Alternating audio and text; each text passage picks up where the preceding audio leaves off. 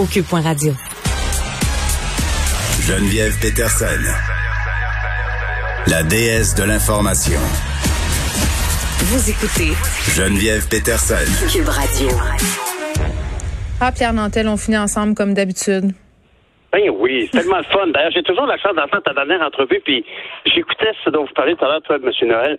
C'est quand même normal que ça génère de l'angoisse chez les gens, qu'on soit en général. On a vu là, des informations comme quoi beaucoup de jeunes, en particulier, sont atteints par une forme de, de, dépression ou d'anxiété généralisée. Hey, c'est-tu qu'elle me dit? Ah, euh, C'est-tu qu'elle me dit hier, ma fille, Pierre?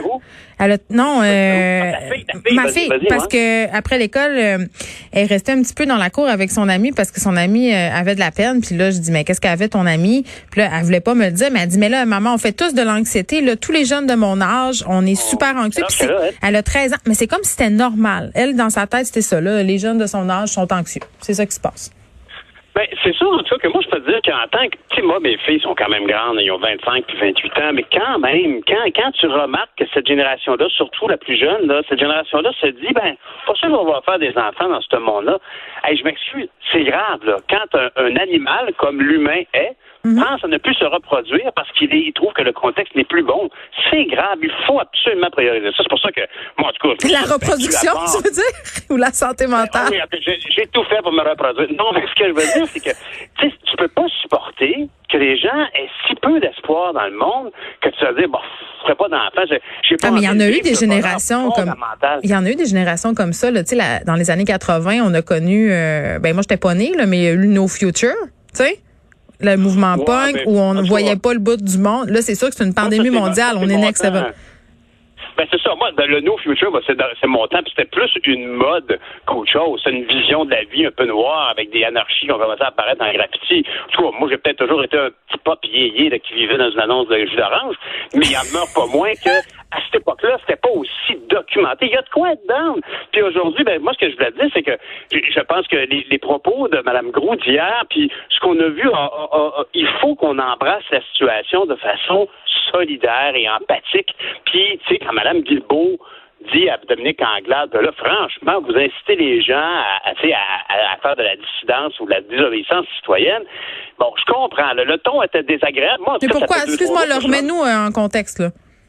Ben, c'est parce qu'à l'Assemblée nationale, disons que euh, Mme Anglade, la semaine passée, a tendu la main au premier ministre François Legault. François Legault a un peu fait comme, euh, regarde, euh, même toutes tes affaires, euh, tu sais, c'est- moi qui étais, c'est moi qui est là, puis si t'es pas contente, ben les gens voteront pas pour moi en octobre. En gros, c'était la thématique de la semaine passée. Cette semaine, les, les- tout le monde essaie d'être un petit peu plus collaboratif, mais pas assez aux yeux de Mme Guilbeault, qui était certainement pilotée par le bureau du premier ministre pour dire, écoutez, là, laissez-nous tranquille, laissez-nous travailler, vous n'avez pas de suggestions constructives.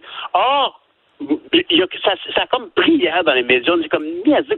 Puis moi, j'étais le premier à dire hier à Jean-François Guérin à LCN, on peut-tu avoir une Assemblée nationale qui s'élève à la hauteur de ce qu'on demande aux citoyens? On demande aux citoyens. Oui, il a pas dit à Monsieur Legault, il a pas dit à Dominique Anglade d'aller lire des livres, d'aller se renseigner un peu aussi. Que j'ai vu ça Oui, passer. que-. Puis, euh, moi, Dans la chronique d'Antoine. Ben, aujourd'hui, ce qui est ce qui est particulier, c'est que le premier ministre est apparu en conférence de presse avec un, un, un coquelicot du souvenir. Ben, je Il a sais. évoqué tous les efforts de la guerre des premières, deuxièmes, en fait, n'importe qui qui était là à la guerre, des sacrifices qui sont faits, qu'on soit pour ou contre. Mais moi, j'ai trouvé Quand ça, j'ai trouvé ça bien qu'ils disent ça. Moi, hey, on, euh, relativiser le sacrifice collectif en ce moment. Moi, c'était le temps qu'on le dise à quelqu'un, là. Tellement.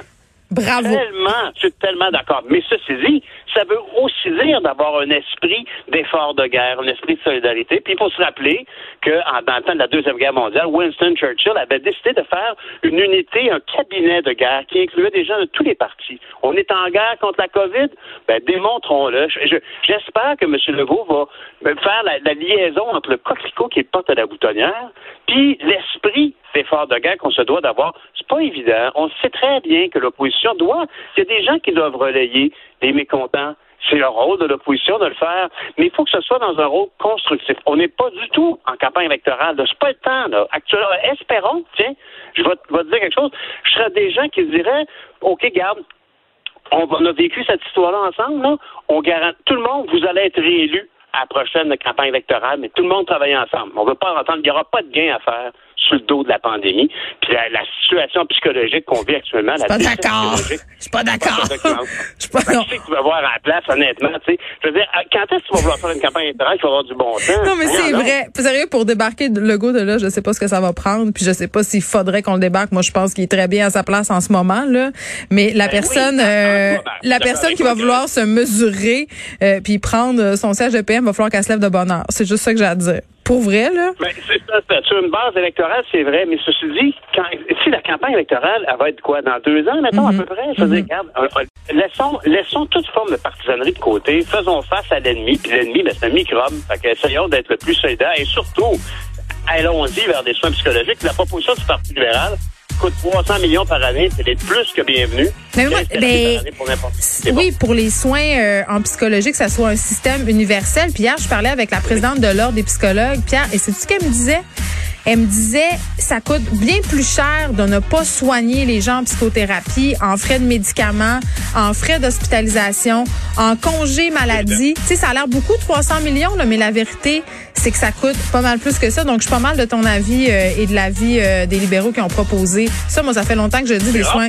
Non, mais oui, c'est rare, mais des soins en santé mentale pour tous, je pense que c'est une maudite bonne idée. Pierre, on t'écoute demain. De notre côté, c'est déjà terminé. Merci d'avoir été là. Je vous laisse avec Mario Dumont et Vincent Dessureau. À demain, tout le monde.